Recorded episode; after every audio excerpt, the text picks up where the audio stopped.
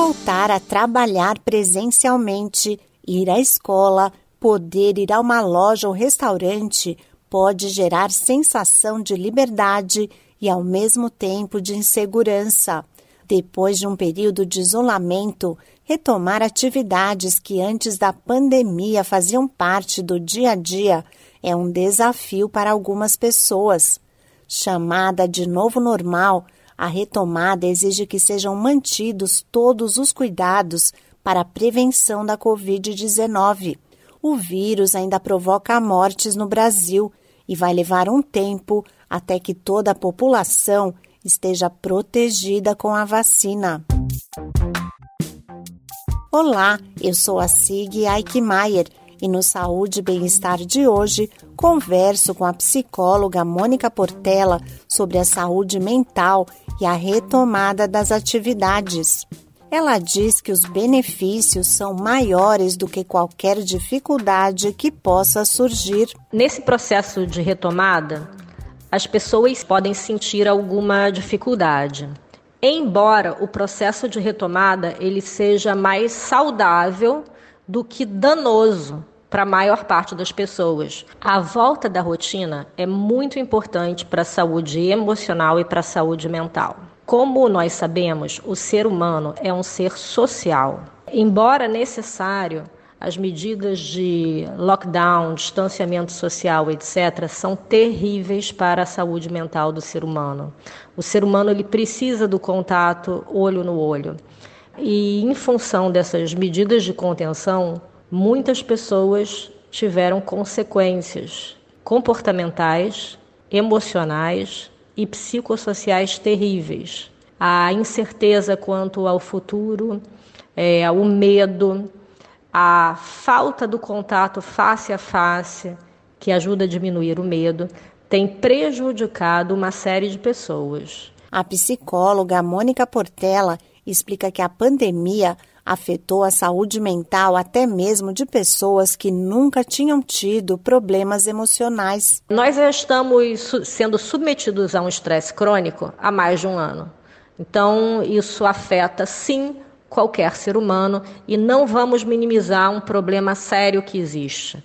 Nós estamos vivendo na atualidade a maior crise política, econômica, social e sanitária tudo ao mesmo tempo, talvez uma das maiores crises que a humanidade já tenha enfrentado.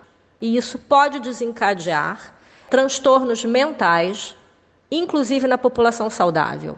Uma meta-análise pela Escola de Medicina da Universidade de Duke mostra que uma a cada três pessoas, ou seja, 33% das pessoas, desenvolveram algum tipo de transtorno mental, como insônia, sintomas de depressão, sintomas de ansiedade, transtorno de estresse pós-traumático. Essa meta-análise foi feita em 19 países. A especialista dá algumas orientações para superar as dificuldades que podem surgir com a volta da rotina. É importante lembrar que a insegurança e a ansiedade são normais nesse momento de retomada. Em primeiro lugar, não assuma os seus pensamentos como verdades incontestáveis. Nós, seres humanos, temos uma tendência a sentir muito mais emoções negativas do que positivas. Então, sempre que você tiver um pensamento de insegurança em relação à retomada das atividades, questione esse pensamento. Segundo, mantenha contato e converse com pessoas lúcidas, pessoas que estão retomando as suas atividades numa boa.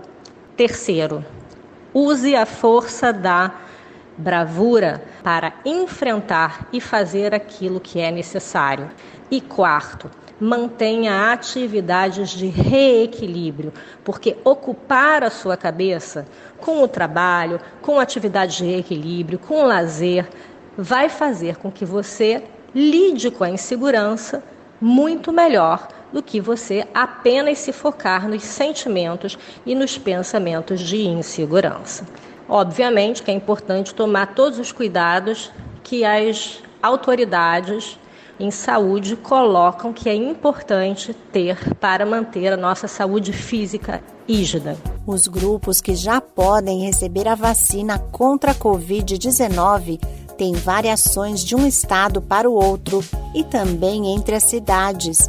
É importante ficar atento ao calendário na sua região para receber a proteção contra o coronavírus quando chegar a sua vez. Esse podcast é uma produção da Rádio 2.